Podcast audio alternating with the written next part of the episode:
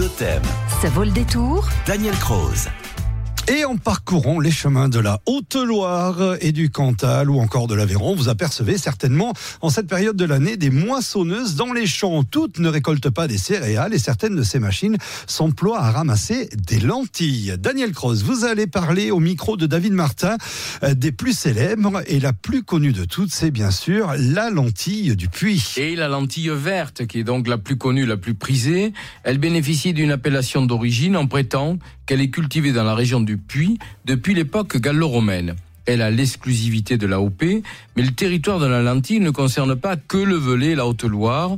La lentille blonde de la planète de Saint-Flour a aussi une réputation enviée, s'appuyant sur la combinaison des terrains volcaniques et métamorphiques, d'un ensoleillement important, de faibles précipitations et de vents desséchants pendant la période de maturation. Alors on retrouve également la lentille euh, dans l'Aveyron, Daniel. Oui, dans l'Aveyron, sur le Lévezou où des agriculteurs en produisent, mais également à Saint-Afrique où le lycée agricole de la Cazotte sème un hectare chaque année pour proposer ensuite sa récolte dans sa boutique avec les viandes qui sont produites sur l'exploitation. On sème la lentille en mars-avril et on la moissonne à la fin de juillet ou début août en fonction de l'avancement de la saison, très souvent après le blé ou alors on la ramasse manuellement comme autrefois, même si c'est très pénible et très fastidieux. Alors pour les spécialistes de l'environnement, bah, cette culture euh, ne présente que des avantages. Hein. Tout simplement parce qu'elle capte l'azote de l'air pour se nourrir, puis le restitue dans le sol.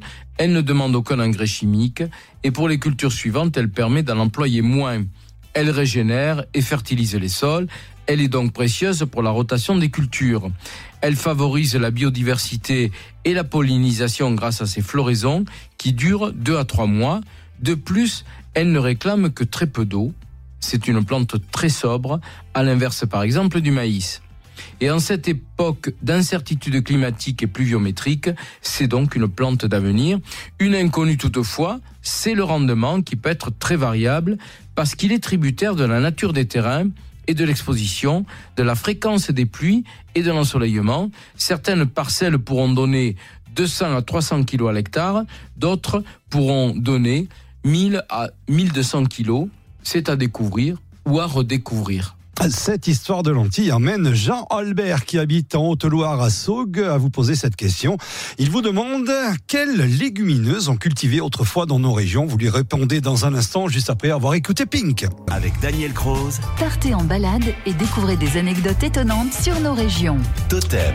Ça vaut le détour. Et oui, nous sommes toujours en compagnie de Daniel Croze pour sa vol des tours. Avec la lentille, on était en transit entre la Haute-Loire, le Cantal et l'Aveyron il y a quelques minutes. Puisqu'on parlait de la lentille, Jean Albert, qui nous écoute en Haute-Loire, justement, dans la région de Saugues, vous interroge, Daniel Croze.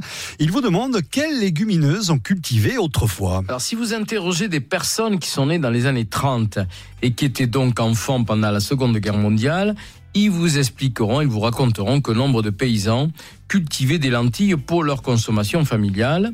Alors des documents du XIVe siècle nous permettent d'affirmer qu'on cultivait au Moyen Âge les herses appelées lentilles bâtardes, mais également des fèves, des gesses, des lentilles, des pois.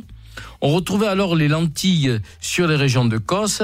Elles figurent dans les produits de la dîme et les baux. Elles sont mentionnées en carladès sur un domaine qui appartenait aux religieuses de Sainte-Claire de Mur de Barès. L'appellation de fève correspondait à plusieurs variétés. Il y avait les fèves grosses de l'albigeois, les fèves blanches, les fèves noires, les fèves rouges qui pourraient être tout simplement les haricots, les fèves d'Écosse grosses et petites qui sont des fèves rôles.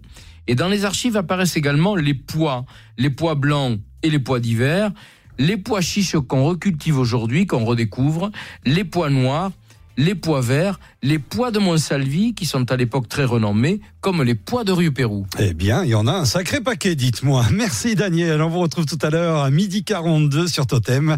Ce sera dans Totem Info midi. Dans quelques minutes, France Gall arrive.